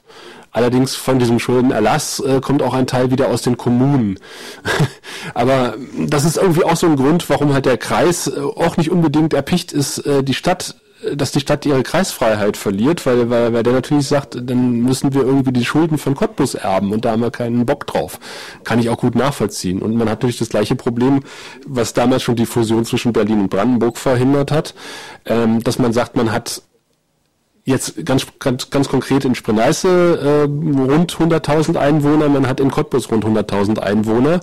Ähm, dann hat man einen gemeinsamen Kreistag und da ist 50 Prozent der Stimmengewichtung irgendwie von Cottbuser Seite und 50 von, von, äh, von allen Kommunen im Sprenneiße-Kreis. Und da sagt man halt, naja, dann ist es halt, äh, wir, wir kriegen nie eine Mehrheit irgendwie gegen diese Stadt, weil die kann sich dann gegen alles durchsetzen sozusagen. Das ist ein Problem, was viele sehen, glaube ich und halt äh, die Finanzen, die dahinter stecken. Also es hat ja bei uns äh, ist ja das Gefälle relativ klar. Ne? Also du hast eben im Westen geht's den Kreisen eher besser hm. und dann hast du halt diese magische Grenze und dann geht's nach Osten und da äh, sind sie dann eher hoch verschuldet. Ich dachte, die ernähren sich da alle von Touristen. Ja, das tun sie natürlich, aber die kommen ja offenbar auch mittlerweile schlank an und äh, es reicht zumindest nicht dafür, dass die Kreise sich da irgendwie mit sanieren. Weil es eben auch absolute Gebiete gibt, wo natürlich kein Touristenfuß hinsetzt. Ne, die Küste, klar, logisch, äh, die ist überall begehrt und die Inseln sind natürlich auch äh, äh, dicke Happen, sozusagen was Tourismus betrifft. Aber es gibt durchaus Regionen, die davon nahezu abgeschnitten sind, wo einfach keiner übernachtet. Ich kann mir gut vorstellen, dass die Inseln bei euch halt eine sehr große eigene Identität haben. Definitiv. Also bei Rügen ist das ja eine Geschichte, die schon ähm, seit DDR-Zeiten sozusagen sich manifestiert hatte. Ne, dieses, dieses Wahnsinns-Selbstbewusstsein der, der Leute auf Rügen, weil es kommen alle, alle wollen bei ihnen schlafen, alle wollen auf die Insel. Ne, also so, doch, das ist sehr stark. Dann natürlich kleine Inseln wie Hiddensee, auch starke Identität. Ja, völlig richtig. Das spielt hier eine große Rolle. Hm. Naja, aber ich, ich hatte, ich habe mir schon mehrfach überlegt, dass es ja auch manchmal gar nicht schlecht sein kann, wenn man von oben gezwungen wird, eine Verwaltung umzustrukturieren, um halt mal ein bisschen alte Strukturen aufzubrechen. Wir hatten heute ein Interview mit dem Finanzdezernenten in Cottbus und äh, er hat gesagt, momentan ähm, sind halt Synergieeffekte da, dadurch, dass du halt eine kommunale und eine kreisliche Aufgabe wahrnimmst in einer Verwaltung äh, wo, wo ich dann wieder sage, das ist vielleicht auch gar nicht mal so gut, weil im Grunde genommen ist ja auch äh, der Kreis, der die, der die Kommune kontrollieren soll. Und wenn halt der, die, der, der kommunale und der kreisliche am Schreibtisch gegenüber sitzen, ist das vielleicht auch nicht unbedingt immer positiv. Oder vielleicht macht sogar der eine Sachbearbeiter beides und weiß gar nicht, ist er jetzt eigentlich gerade Kommune, ist er gerade Kreis. Ähm, und wenn es dann eine klare Trennung gibt und wenn ich dann als Oberbürgermeister gezwungen bin, da mal mit der Axt reinzugehen in diese Verwaltung und die mal aufzubrechen, äh, kann das auch positive Effekte haben. Boah, dickes Brett. Also, was ich erlebe, ist, dass der Kreis mit seiner Kommunalaufsicht halt äh, bei uns zumindest einen relativ scharfen Blick auf die Kommunen hat. Mhm. Ähm, ich weiß nicht, ob sich das ändern würde, wenn die plötzlich noch kollegialer beieinander wären. Hm. Nee, glaube ich, kann ich so nicht einschätzen. Ja. Ähm, ich kannst du, also du hast ja, wie alt ist deine Tochter? Fünf. Fünf. Ah, da ist sie noch zu klein. Aber äh, möglicherweise hast du dann selber aus eigenem Interesse den wunderbaren Detlef Book Film Hände weg von Mississippi nee, mal wahrgenommen. nicht gesehen. Nein. Ähm, aber Bookfilme sagen dir in, in der Ja, Stilistik klar. was. Bibi und Tina.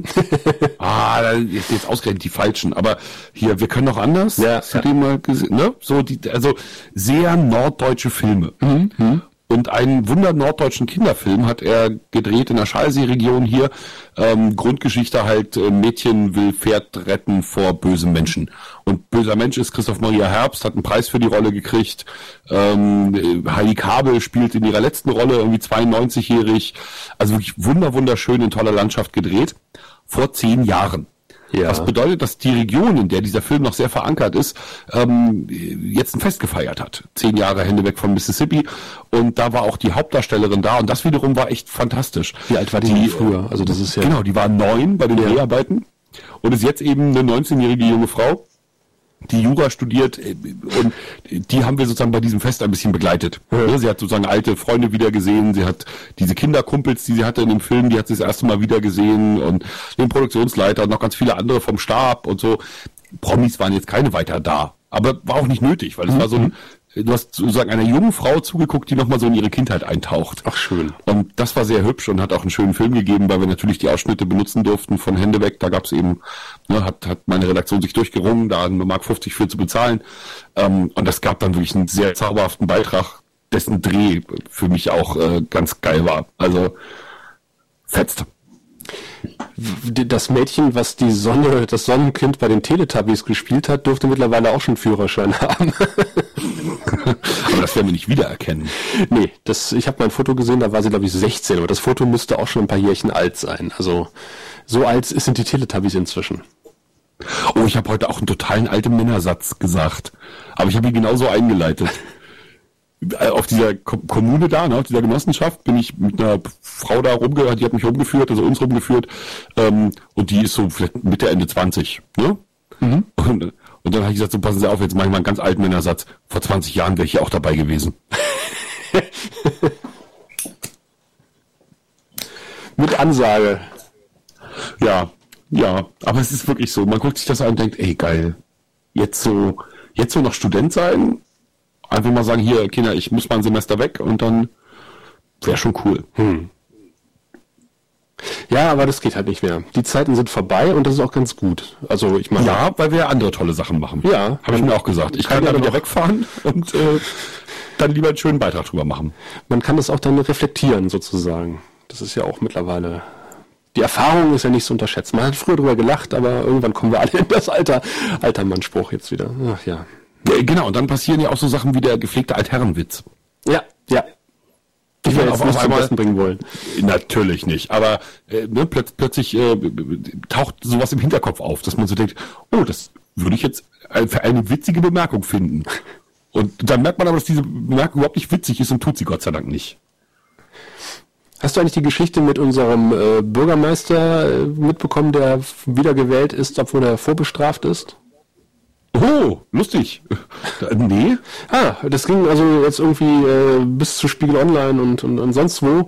Ähm, der Googler Bürgermeister ist äh, von 2001 bis 2011 dort Bürgermeister gewesen und ist dann abgewählt, nee, erstmal suspendiert worden, äh, weil er angeblich ähm, ja sich das Grundstück von irgendeiner Firma hat machen lassen, kostenlos und dafür wurden Aufträge vergeben und sowas. Das stand immer so im Raum.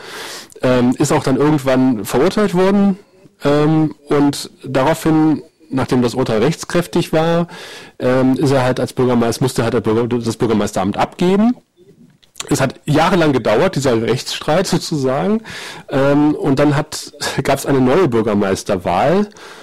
Und die Freude war groß und die Überraschung war groß, als er plötzlich wieder angetreten ist als Bürgermeister und gewählt wurde. abgefahren. Und äh, jetzt ist er demnächst ähm, ins Rathaus, hat, seine, hat die Wahl angenommen, ist ins Rathaus, hat sich dort äh, seine sofortige Suspendierung abgeholt und äh, ein dreimonatiges Hausverbot und äh, sitzt jetzt wieder zu Hause und, und wehrt sich gegen die einstweilige Verfügung, wahrscheinlich auch bald. Und Moment, da fehlt jetzt, da fehlt jetzt Information. Ja. Ähm, der ist gewählt worden, der ist hat die gewählt Wahl worden, angenommen. Hat die Wahl angenommen. Ist ins Rathaus gegangen. Zwischenzeitlich hat aber der, das, äh, hat die Stadtverordnetenversammlung als Dienstherr gesagt, ja. nee, äh, das geht nicht. nicht. Ähm, und hat eine quasi, äh, wie nennt sich das denn? Ähm, ja, eine Suspendierung quasi ähm, ausgesprochen. Ah ja. Und gleichzeitig noch ein Hausverbot im Rathaus und äh, das gilt drei Monate. Und ähm, jetzt überlegt der Kreis wohl offensichtlich auch, ob sie ein Disziplinarverfahren machen. Und es gab ein schönes Interview mit dem Gubiner Bürgermeister. Das ist ja an der polnischen Grenze direkt, die Stadt. Mhm. Und der Gubiner Bürgermeister hat gesagt, naja, also in letzter Zeit, es ist eine Doppelstadt. Ähm, Gubin ist die polnische Seite.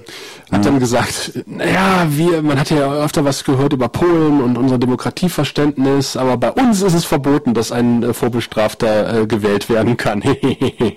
da war richtig so viel Sand. das hat man gemerkt. das ist ja auch ein dickes Brett. Also. Ja, ja.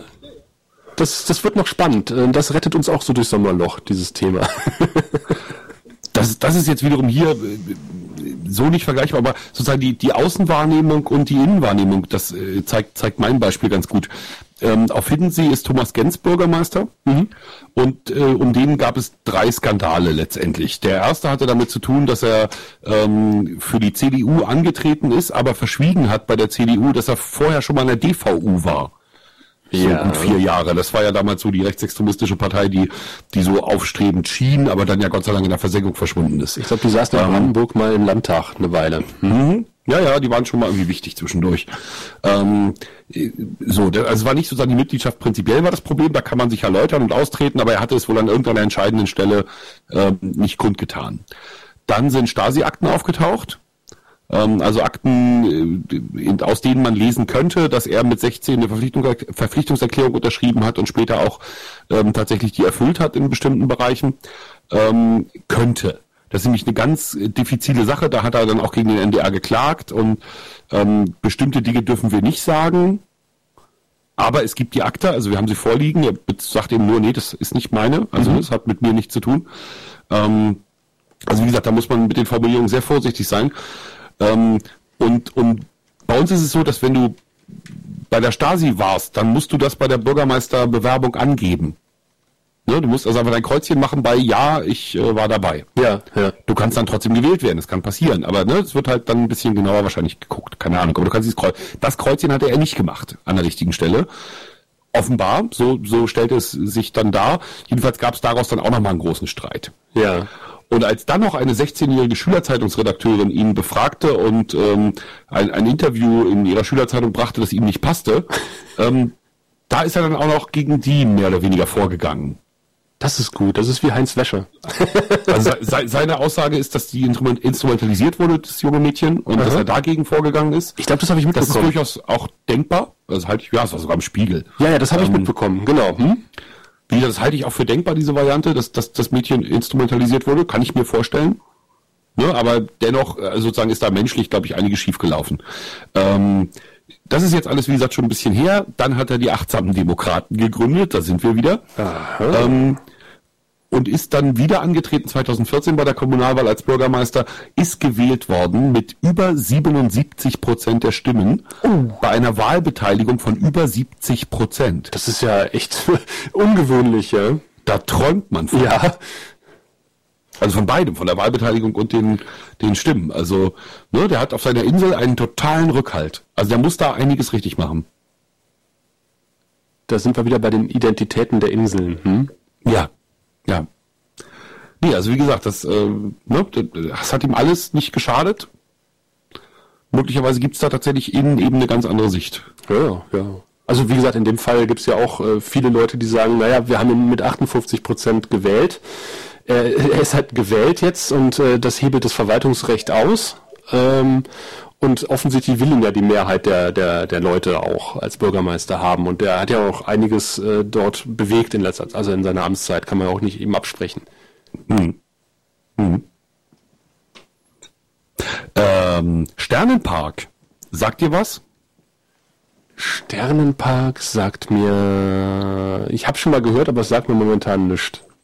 Ähm, Naturpark Westhavelland Ist das äh, das mit dem äh, offiziell Deutschlands dunkle, dunkelster Ort? Jawohl. Ohne Lichtverschmutzung? Ja doch, das sagt man Genau. ganz klar.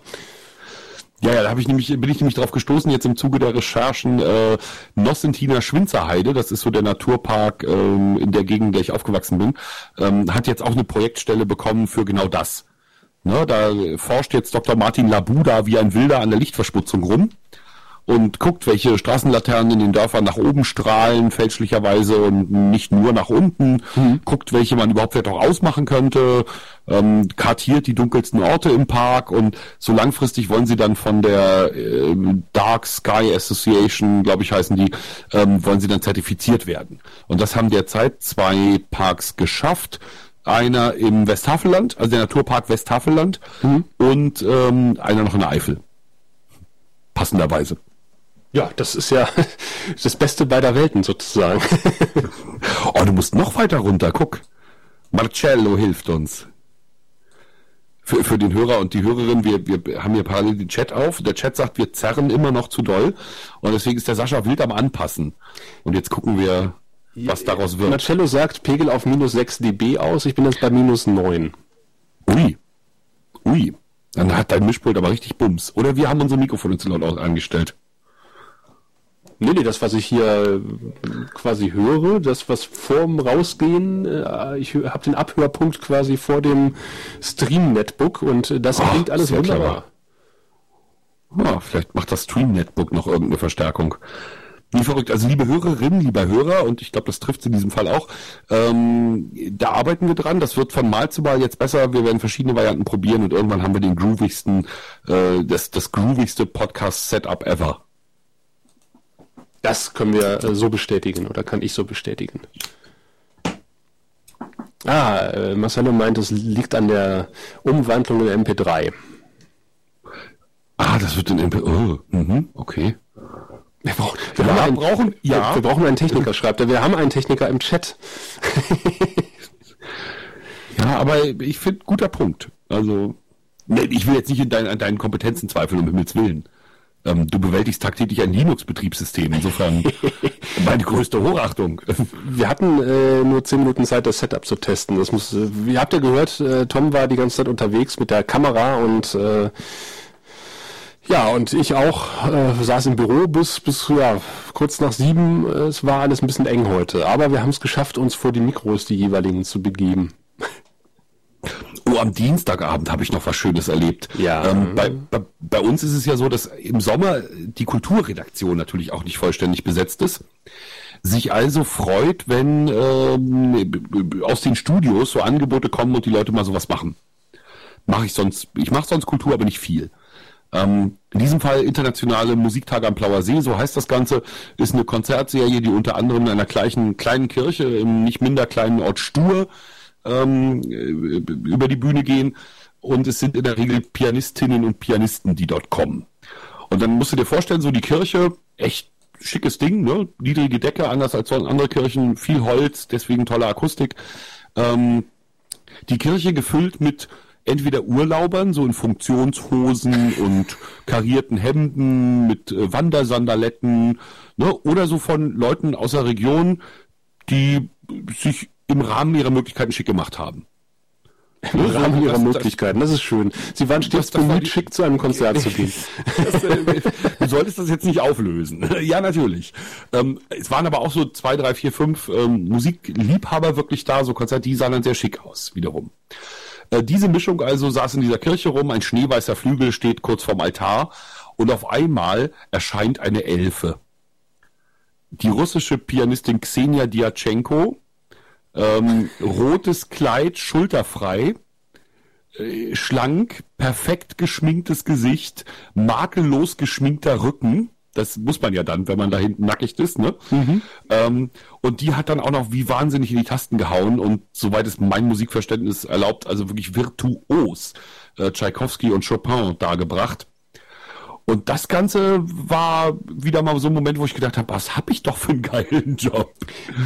Wenn man dann die Zeit hat, das Konzert zu Ende zu sehen oder auch weite Teile des Konzertes, normalerweise kommst du ja hin, äh, hältst kurz dein Mikrofon rein oder die Kamera und dann musst du gleich wieder zum nächsten Termin oder der Sendetermin drückt ähm, und man hat gar nicht die Muße, so ein Konzert zu genießen.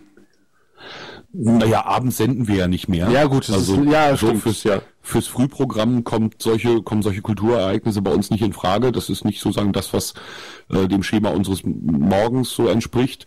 Ähm, und dann hat man eben die komfortable Zeit, das Kulturjournal erst 24 Stunden später ja, das stimmt, das stimmt. Ne, und das geht einigermaßen.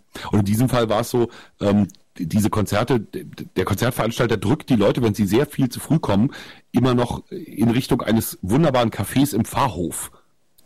Und dann muss man da immer noch hin und einen Kaffee trinken. Mhm. Und das wurde so ein richtiges Gesamterlebnis. Also es war wirklich sehr, sehr, ähm, sehr, sehr stimmungsvoll. Schön. schick. Ja. ja, ich hatte so ein Erlebnis auch dieses Jahr mal. Da war ich zu der äh, Generalprobe eines äh, Theaterstücks äh, im Amphitheater am Senftenberger See. Das war auch sehr schön. Da hatte ich auch mal, hatte ich sehr genossen, dass ich die Zeit hatte, mir mal ein komplettes Theaterstück anzugucken, dienstlich. Ähm, und so eine Generalprobe ist natürlich auch mal eine ganz andere Atmosphäre. Das ist echt schön. War auch sehr gut umgesetzt. Das war hier äh, Ladies Night der Klassiker, du kennst vielleicht den Film ganz oder gar nicht. Den Natürlich. Ja. Und äh, das hatten die Protagonisten, beziehungsweise die, die Autoren und, äh, und die ganzen klugen Leute dahinter äh, runtergebrochen auf äh, Lausitzer Verhältnisse. Also das spielte halt nicht in England, sondern spielte in Senftenberg. Und ähm, das kann man ja ganz gut machen. Das kann man super machen. Ähm, und sie hatten dort unter anderem den Senfenberger Pub nachgebaut. Und da ist der Bühnentechniker raus, nicht der Techniker, der Bühnen, der, der, der Mensch, der die Kulisse baut, also der Kulissenbauer, rausgefahren äh, zu diesem Pub, hat einen Vororttermin gemacht. Wir wissen nicht, wie viel Alkohol geflossen ist. Und hat eine Originalfarbprobe des Pubs genommen, um das dann irgendwie nachzubauen.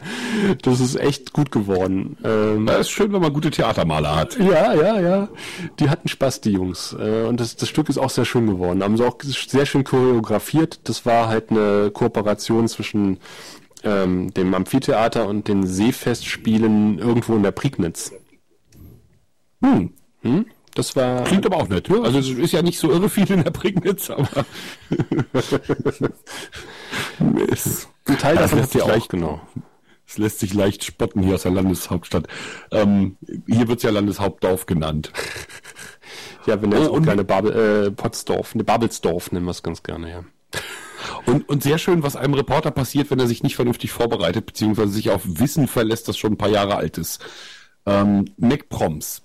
Ja. Du kennst, du kennst diese englischen Promenadenkonzerte? Ich habe den Trailer ja, dazu, das Interview mit dem Gründer des Mac, der Mac Proms, ähm, im Radio MV, äh, ND1 Radio MV gehört, also im Osten. Ah, wie schön. Ich wie habe schön. den ersten Tag habe ich Ostseewelle gehört, den zweiten Tag habe ich Antenne MV gehört und ich dachte, es muss doch irgendwo in diesem Radio auch NDR zu empfangen sein. Und dann habe ich es gehört, immer in der Hoffnung, dich zu hören, aber ähm, ich habe vieles andere miterlebt, unter anderem eine sechs Minuten Live-Reportage aus einem Tierheim, aber äh, leider kein Thomas. Dabei war ich so viel im Radio, aber ich glaube vielleicht auch nicht in der Woche. Ich weiß gar nicht. Naja, jedenfalls dann weißt du ja, was die MacProms sind, also eine Konzertreihe, die draußen stattfindet. Ein Orchester spielt populäre Melodien und die Leute dürfen in der Freilichtbühne bei uns in Schwerin oder an anderen Orten sitzen und picknicken währenddessen. Ne? Also sie können essen und trinken und es sich gut gehen lassen und dazu kriegen sie auch noch richtig coole Musik von dickem Orchester mit Sängern und Sängerinnen, mit Solo-Klarinettisten und äh, so, ne? Also alles, was gut und teuer ist, die spielen dann so Dinge wie Fluch der Karibik halt, ne? Mhm. Also und, und eben die populäre Klassik, halt mit Radetzky-Marsch und so, ne? Also was man, was man eben gut mal hören kann. So. Ähm, ich hatte in Erinnerung, dass der Dirigent ein fantastischer ähm, Redner ist dass er ganz toll Musik erklären kann. Ne, habe das dann aber schon lange nicht mehr beackert, das Thema, und durfte jetzt mal wieder. Ähm, der Dirigent sah ein bisschen anders aus und zugegeben hieß der auch anders, aber jedenfalls hatte sich irgendwie in meinem Kopf festgefressen. Er war auch plötzlich eine Frau. aber nein, aber, also er sah völlig anders aus, wie gesagt. Also, äh, aber es hatte sich irgendwie in meinem Kopf festgefressen, dass dieser Dirigent ein guter Redner ist. Also habe ich so versucht, ihm so eine Brücke zu bauen und habe so gesagt, na ja, und ähm, wie sieht's aus dieses Jahr? Für Ihre Ansagen sind Sie ja bekannt. Und dann sackte der so in sich zusammen und funkelte mich böse an und gab dann eine sehr kluge Antwort. So von wegen, das sind halt so zwei Gehirnhälften für ihn, ne? Musik läuft super, das, ne? Mhm. Aber so live dann umzuschalten auf die zweite Gehirnhälfte, jetzt muss ich eine Rede halten, das sei für ihn total kompliziert. Und ich denke, was redet der da? Hm? Der ist ja so gut. Also der muss sich da jetzt hier nicht, ne, was soll denn das? So an der Statement-Scheiße. Ja, und dann habe ich ihn moderieren gehört. Und habe gedacht, oh verdammt, der kann das ja wirklich nicht. das ist ja doof. Also, ne, der kann natürlich, der hat so einen kleinen gelben Zettel und da guckt er dann drauf und dann kann er einen ganzen Satz sagen. Überhaupt keine Frage. Und der ist auch klug und inhaltstechnisch ist auch alles toll. Aber er ist halt ins Gegenteil eines begeisternden Redners. Wie ja, also schön, man dass halt sie alle hier sind. Ja, nicht ganz so schlimm, aber schon äh, ein bisschen aufgesagt. Ja, es ist manchmal besser, wenn die Leute frei reden. Das stelle ich immer wieder fest. Aber die klammern sich manchmal mhm. zu doll ans Manuskript. Naja, und da hatte ich natürlich eine echte Peinlichkeit erzeugt. Gott sei Dank musste ich dann im Beitrag das ja nicht weiter verfolgen. Und du musstest im Anschluss mit ihm auch nicht mehr reden, oder? Nee, Gott sei Dank. Ja, ja, das ist dann das Peinlichste. Nein, wobei er ja, wie gesagt, davon ausgegangen ist, dass ich ein Arsch bin. Ne, dass ich ihn jetzt ausgerechnet auf seine Schwäche an. Er ist so ein toller Musiker und er ist wirklich ein umwerfender Musiker und Dirigent. Und ich, Idiot, muss ihn ansprechen auf seine einzige Schwäche. Weißt du, so, was für ein Arschreporter. So, was für ein Idiot. Ja. Und ich weiß nicht, ob ich mich bei ihm wieder sehen lassen kann. Also, naja, vielleicht ähm, klebst du dir einfach einen falschen Bart an bis dahin und dann geht es. Ja, also ich muss mir zumindest irgendwie eine Schonfrist irgendwie geben. Sehr schön. ja, da ist, da hast du gleich äh, eine Duftmarke gesetzt bei dem Orchester. Ah, allerdings. Ja. ja, ja. Da hat dann der Lokalreporter doch wieder gezeigt, dass er eben kein Kulturfachmann ist. Ja, mir geht's immer so, wenn ich ein Sportthema beackern muss. Ich bin immer ganz froh, dass wir eine Sportredaktion haben, die, die sowas übernimmt in der Regel. Aber manchmal bleibt es halt nicht aus, dass ich auch mit Sportlern irgendwie äh, reden muss oder mit Sportfunktionären. Und äh, da breche ich jedes Mal ein, weil ich habe von diesem ganzen Metier überhaupt keine Ahnung. Ich habe damals mal Praktikum gemacht bei einem Lokalsender in Aachen. Und äh, das war die Vergabe und Auslosung der Europameisterschaft 2000 gab es 2002 eine Europameisterschaft? Vermutlich. Wie dem auch sei. Die in Belgien und Niederlanden stattgefunden hat. Und dort waren ähm, Herr Beckenbauer und Egidius Braun. Und, und ich musste beide interviewen und habe mir dann vorher von den Kollegen sagen lassen, was ich die fragen soll, weil ich hatte keine Ahnung und ich äh, habe gedacht so, ich, ich habe ein bisschen was angelesen, ich habe mich, mich vorbereitet, ich habe mir Fragen aufgeschrieben, die mir sinnig erschienen und ich komme da hin und äh, stelle so ein paar Fragen und irgendwann meint dann, ich weiß nicht mehr, ob Beckenbauer oder Braun so zu mir so, Sie kommen auch nicht aus der Sportredaktion, oder? Das könnte aber auch ein Kompliment sein. und da dachte ich so, äh, toll. Man merkt es wohl doch. Mm, mm, schade. Ach ja. Da du jetzt dein... Ja? Ja.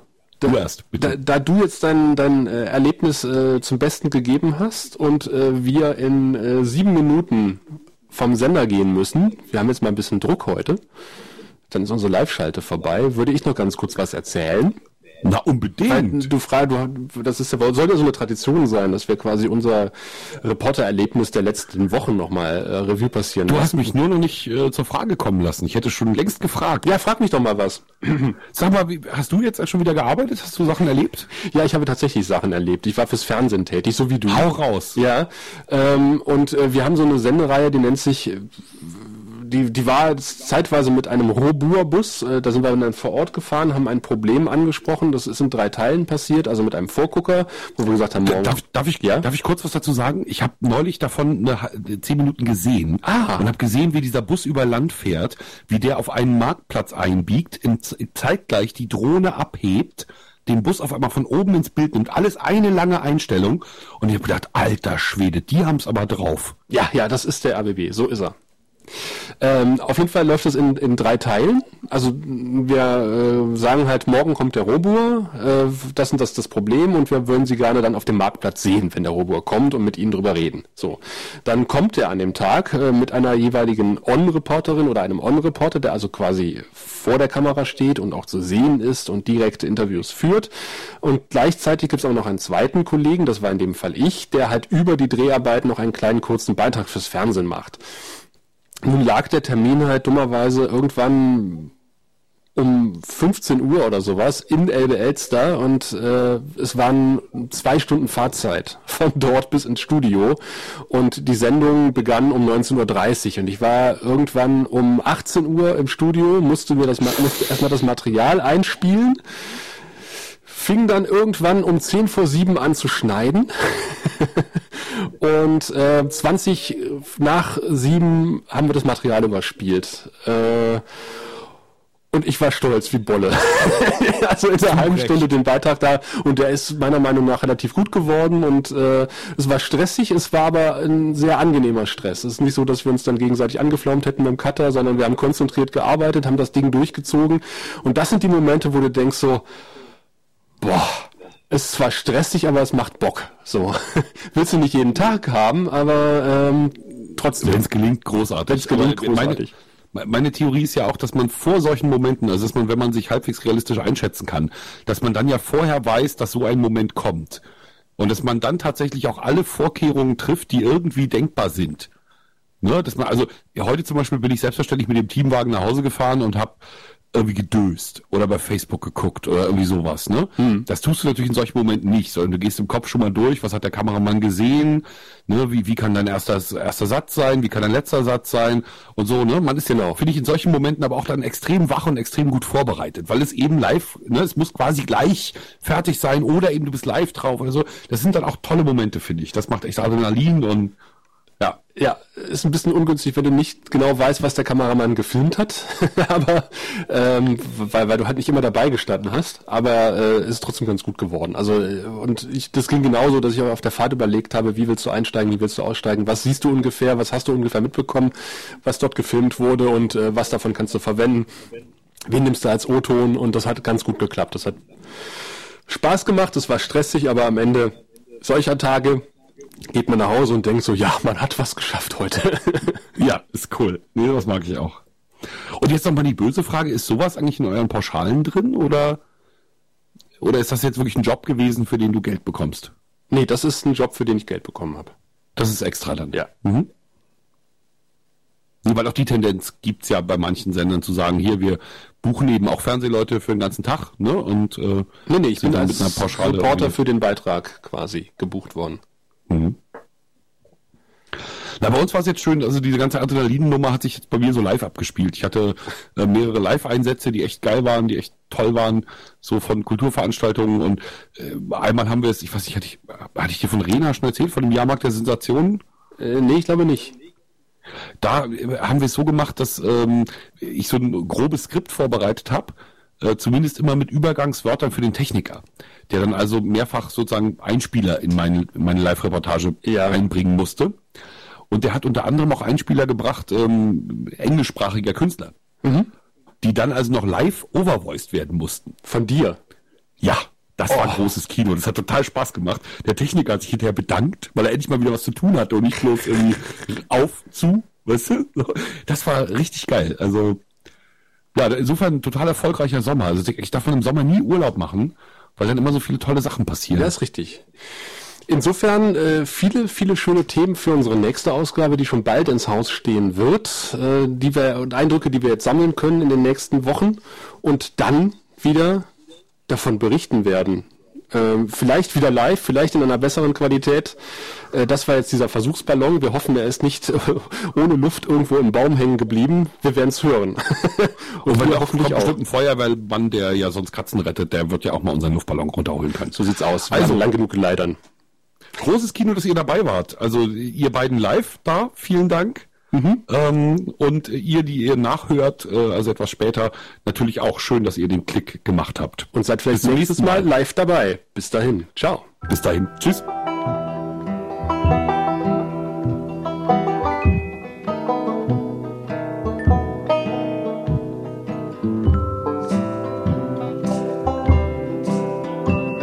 Die Flachlandreporter.